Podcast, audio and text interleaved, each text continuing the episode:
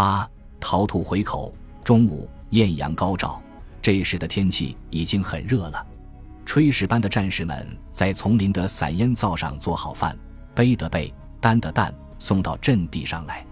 当人们从他们的背上揭下行军锅后，发现司务长张基红的背上烫起了一层水泡。我用望远镜认真地观察着和对岸的零星战斗。在炊事班长的催促下，我刚端起饭碗，我们连派出跟随打穿插部队的两个无线通信兵背着电台回来了。我们派电台跟随穿插部队的原因是他们的通讯器材通讯距离近。我们装备的是 A 二幺幺 B 条平台，开阔地带通讯距离可达二十五公里。当时也不知道部队穿插速度会有多快，他们一定要我们跟随到步兵的通讯器材够上他们的无线电台接力站。无线班长他俩一定很辛苦，也很危险，通红的脸，满身的汗，背着四五十斤重的电台，一步一晃地爬上山来。今天早上咱们的射击效果怎样？我急切地向无线班长打听情况，不知道，他气喘吁吁地答道。我又急切地追问：“你们不是和穿插部队在一起吗？怎么不知道咱们打得好不好呢？”班长无可奈何地看着我，用一口标准的四川话对我说：“哪个知道吗？咱们一开炮，我们恨不得把头钻到地底下去，哪个还敢抬头看塞？”我突然明白了很多，深情地看着这位班长。想是啊，我有在远处观察炸点的权利和责任，你就没有，因为你们离炸点太近了。你是英雄，或者叫被逼出来的英雄。十三点，我们接到敌情通报，越军要派歼击机、武装直升机支持地面战斗和实施轰炸。我向阵地全体人员通报了这一消息，气氛骤然紧张起来。以防不测，我令每个人挖一个单兵掩体。挖猫耳洞是来不及了，这时才想起我们每门炮后还有一只装在笼子里的鸡。要，咱们的鸡呢？我问了一声。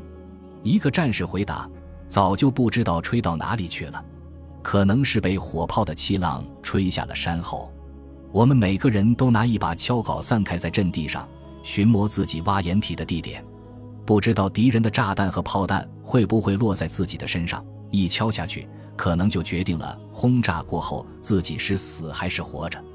正在战士们挖掩体的时候，山下有我军四个女兵向我们的高地上走来。我开始考量他们的来意，是路过，有很多路可以走去别的部队。这山上只有我们一个连，上级给我们派来的救护员。如果真是这样，那就预示着我们阵地遭轰炸的可能性极大了。这个时候。我是多么不情愿相信他们是为此而来！不大一会儿，正好能蹲下一个人的单兵掩体散落的布满了整个阵地。我们的战士把四个女兵带到我这里，他们都二十岁左右，三个战士，一个干部，像四个离群的孤雁，茫然而又拘谨，说话的声音都显得特别小。他们其中的女干部说明她的部队和身份后，问我：“你是连长啊？”我是副连长，我回答他：“你们连长呢？”他们都用期盼的眼神看着我。我不知道他们要做什么，就告诉他们说：“我们连长在很远的地方，你们要非找连长不可。我可以在地图上告诉你他的具体位置。”他们不再言语。我把情况用电话报告了，在三百多米远一二炮那边的指导员，他很快就赶过来了。女干部向我们诉说他们的遭遇。我们跟随穿插部队救护伤员，他们边打边进攻，速度很快。当我们把两个伤员包扎好伤口交给担架队以后，已经没有了枪声，就找不到部队了。和我们在一起的还有一个罗马医生，是男的，他带着我们不知道往哪里去。既然和部队失去了联系，我们就非常不情愿地向国内方向走。走累了，天气又很热。我们就坐在山脚下休息，刚休息一会儿，从我们身后的山上有敌人打了一枪，正好打在罗马医生的头上，他死了，吓得我们几个就跑开了。然后我们几个人到山上搜索了，没发现敌人，又把罗马医生的尸体交给了民工担架队，就回来了。我们能不能和你们在一起？平时我们这些光棍连是多么希望有女兵出现在我们面前，现在根本就无暇顾及他们。我对他们说：“那不行，我们没有接收你们的权利，你们应该去找你们的上级部队。”他们几乎是在哀求地说：“怕天黑前找不到了，和你们住一夜，明天再去找行吗？”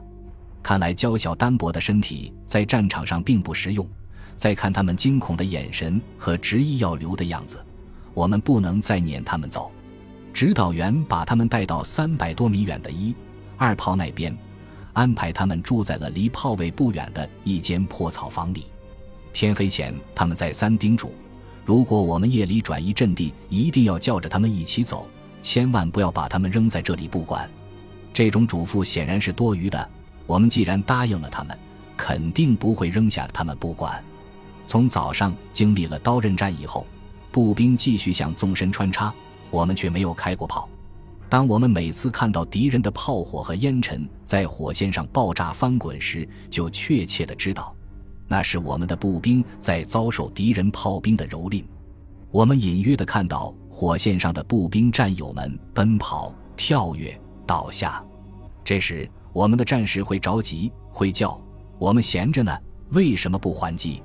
打穿插的 B 师某某某团的任务是，开战当天向东南方向穿插二十五公里，与某某军会合，对敌人形成区域性分割包围。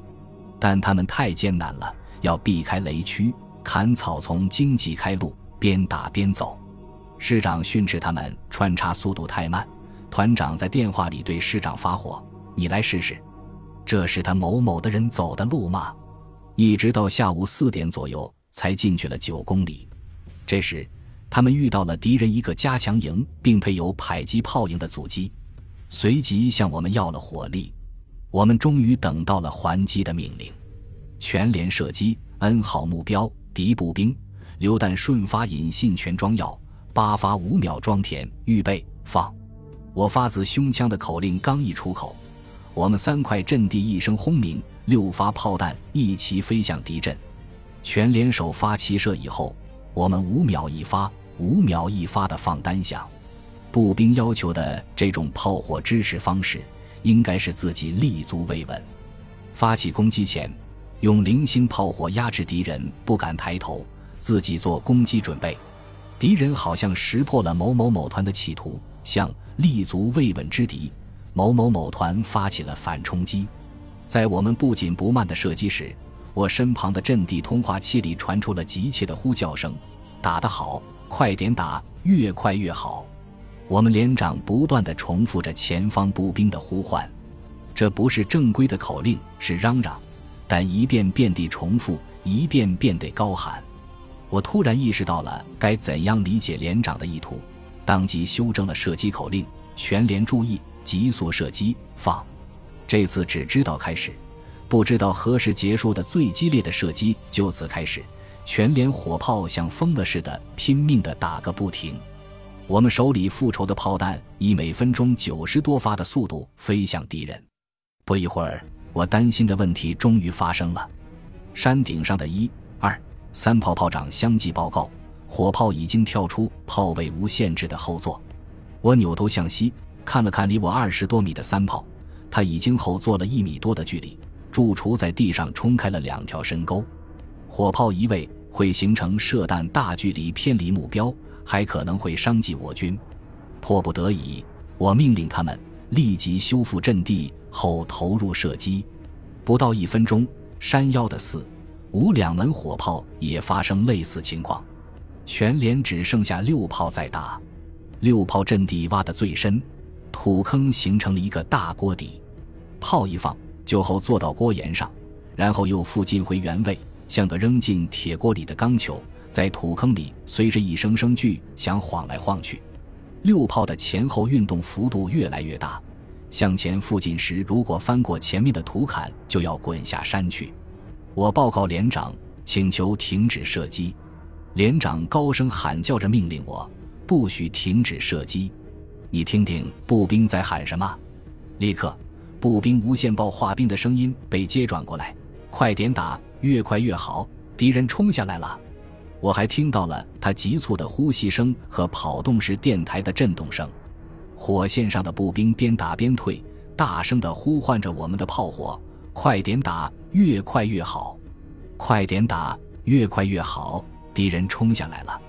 这个时候，我们六炮的火力是如此的微不足道，为什么大量的大口径火炮却静观不动？肯定是还没有得到军区的同意。一会儿，我们连山腰两门火炮恢复了射击。我知道前方情况已经相当危急。很不得三门火炮再加上一倍速度射击，射击中我发现六炮整个炮管冒起了青烟，我瞪大了眼睛观察和寻思着六炮的状况，是炸裂，炮管就有爆炸的危险。无论如何也顾不了那么多了，就是明知炮管爆炸也得打，多打一发赚一发。我在六炮右侧只有七八米远的距离，便把电话机向后拉了拉，继续指挥射击。耳朵震得受不住地疼，我才想起衣服口袋里装在小盒子里的防震耳塞，但没有时间掏它，也没有机会打开盒子，更不可能耐着性子把它塞进耳朵里。我弯腰在地上抓起两块泥塞进了耳朵，抬头间，我看见六炮的炮管侧面出现一排字：“干革命靠毛泽东思想。”我想神了，想起来了，那面是大海航行靠舵手。是文革时期用漆喷上去的，套着红边的白字。七十一年九点一三事件后，用绿漆把它们覆盖了。炮管受高热，漆厚的地方就显现出不同的颜色。炮管的油漆燃烧着，快速的由绿变黄，由黄变黑。射击还在继续。